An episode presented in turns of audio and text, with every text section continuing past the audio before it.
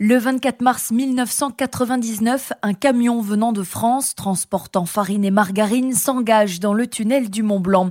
Un tube long de 11 km 6 entre la France et l'Italie.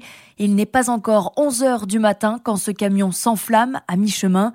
Michel Charlet était le maire de Chamonix à cette époque. Le jour de l'incendie, j'étais en réunion le matin avec la direction régionale de la culture, la DRAC, pour avoir des subventions pour le musée, je crois, un truc comme ça. Et en sortant de la réunion vers midi, j'ai vu une fumée sur le le, bas de la vallée, sans précision. Et Herméry m'a dit, c'est il y a un feu au tunnel. Au même moment, aux Ouches, Marianne Chantelot donne un cours de catéchisme. Quelques heures plus tôt, elle a dit au revoir à sa mère, sa sœur et le fiancé de sa sœur qui partaient dans le sud de la France à Cannes en empruntant le tunnel du Mont Blanc. Moi, j'ai pensé qu'ils étaient déjà passés, mais en réalité, ils étaient dedans. Il n'y avait aucune information ou des informations erronées. Toutes les premières heures, et y compris le soir à la télévision, les messages étaient euh, plutôt optimistes en disant que tout le monde avait doublé le camion en feu et qu'il n'y avait pas de véhicule derrière. Ben, nous, on, s'est encore raccroché à ça en pensant peut-être qu'ils avaient doublé le camion. On n'a pas dormi du tout. On a pensé qu'à téléphoner, tous les cinq minutes, hors téléphoner, hors téléphoner. Quand on a appelé la mairie euh, du village où ils habitaient, que quelqu'un de la mairie est allé voir à la maison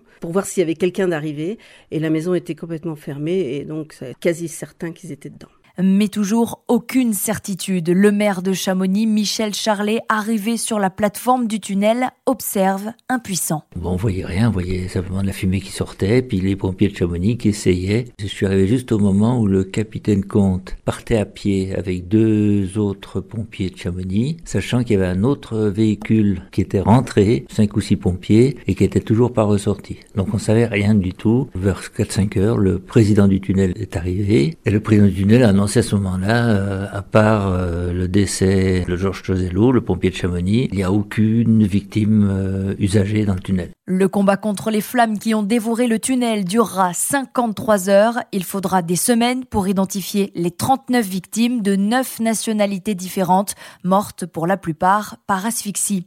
Et très vite, la question des responsabilités s'impose. Un rapport accablant dénonce de graves manquements à la sécurité. Face au manque d'explications, Marie-Ange Chantelot, qui a donc perdu sa mère, sa sœur et son beau-frère, décide de monter une association des familles de victimes. Ben, ça a été la lenteur déjà d'avoir les, corps, entre guillemets, tous les messages erronés. Donc on s'est rendu compte que la vérité, on n'allait pas l'avoir comme ça. Et puis aussi que la police scientifique, plus ça allait, plus elle nous donnait des détails euh, sur euh, ce qu'ils découvrait, tout ce qu'il n'y avait pas dans ce tunnel et qui ne fonctionnait pas. Et là, on s'est rendu compte qu'effectivement, euh, on allait avoir vraiment besoin de se défendre. On s'est concerté pour pouvoir monter l'association, puisque c'était la seule solution pour avoir accès au dossier. Dès le mois de septembre, on avait regroupé 32 familles sur 39, des gens qui parlaient pas, qui comprenaient rien, qui étaient loin, et puis avec aussi des législations européennes totalement différentes selon les pays au niveau de l'indemnisation. Du coup, on a regroupé tout ça, ça a permis de faire un lien entre les familles et de donner une information commune. Des familles représentées par l'avocat Alain Zakubowicz, lui-même proche d'une famille de la région, habitué de la vallée du Mont-Blanc.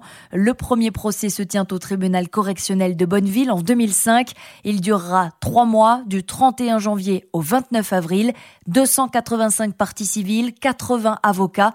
Maître Zakubowicz parle d'un procès comme les autres. J'ai appartenu à leur famille pendant toute cette période et, eux, de fait, à la mienne. J'ai appartenu à cette famille, famille de victimes, cette association exemplaire qu'on n'a jamais revu. On n'a jamais revu ce qui s'est passé, cette osmose totale des familles de victimes dans la catastrophe du tunnel du Mont Blanc. Et c'est ça qui a fait le procès. Vous savez, à Bonneville, tous les jours, pendant des mois et des mois, ces familles étaient présentes. Elles avaient pris des vacances, elles avaient pris des RTT, elles campaient, elles habitaient chez l'habitant, elles étaient là. Au soir du verdict, de la décision, du jugement qui a été rendu, c'était ça ma satisfaction. Nous savions, à la fin de ce procès, nous savions ce qui s'était passé. Nous savions quelles étaient les responsabilités. Le concessionnaire du tunnel et son homologue italien ont tous deux été condamnés à 100 000 euros d'amende. Gérard Roncoli, le responsable français de la sécurité du tunnel, a écopé lui de 30 mois de prison dans 6 fermes, décision qu'il avait acceptée en ne faisant pas appel. Le tunnel du Mont Blanc n'a rouvert qu'en 2002, après avoir subi de profondes transformations. 400 millions d'euros ont notamment été investis par les sociétés concessionnaires pour améliorer la sécurité.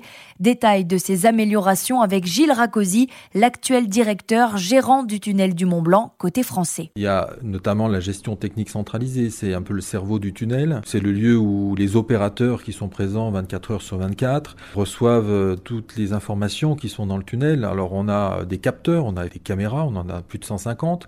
On a aussi des capteurs, euh, je dirais, de température, des opacimètres. Toutes ces données, c'est presque 36 000 hein, qui remontent en permanence. Elles sont analysées et tout type d'événement est détecté quasiment instantanément par nos opérateurs. Ensuite, un autre élément qui est fondamental, euh, qui a changé, c'est euh, la mise en œuvre d'un groupement européen d'intérêt économique qui gère et exploite le tunnel de manière unitaire. Un autre élément qui est important, c'est toutes les règles de sécurité qui ont été mises en œuvre. Les normes de sécurité, j'en citerai deux, 70 km heure et 150 mètres d'interdistance. Cette interdistance de 150 mètres, on la régule aux barrières de péage. C'est-à-dire qu'on a un cadencement des barrières de péage et une barrière de péage ne peut pas se lever avant que la précédente se soit baissée avec un délai de 7 secondes, ce qui représente en fait les 150 mètres à 60 km heure. Et dernier point, et c'est pour moi le plus essentiel dans cette transformation entre 99 et 2002, c'est la mise en œuvre de la sécurité à travers les, pompiers qui sont présents au tunnel. On a 12 pompiers qui sont répartis euh, à trois endroits stratégiques. Donc on a trois casernes, une à chaque entrée et une au centre du tunnel. Ils sont prêts, ces pompiers, à intervenir en quelques minutes sur tout événement qui se déroule dans le tunnel, avec des moyens massifs, des engins qu'on appelle les Proteus et les camions de pompiers qui sont absolument extraordinaires et qui sont euh, conçus et uniques au monde uniquement pour le tunnel du Mont Blanc. Ils nous ont d'ailleurs coûté plus de 850 000 euros pièce hein, euh, quand on les a mis en service en 2013. Ces moyens de sécurité à travers les pompiers, la formation, les exercices de sécurité que l'on pratique tous les ans, on a quatre exercices de sécurité et c'est une, une, révolution par rapport à ce qui existait auparavant. Malgré ces améliorations, beaucoup espèrent encore un doublement du tunnel, un deuxième tube pour faciliter le passage des secours, nécessaire pour certains, hérésie pour d'autres, tels que les écologistes qui craignent une explosion du trafic.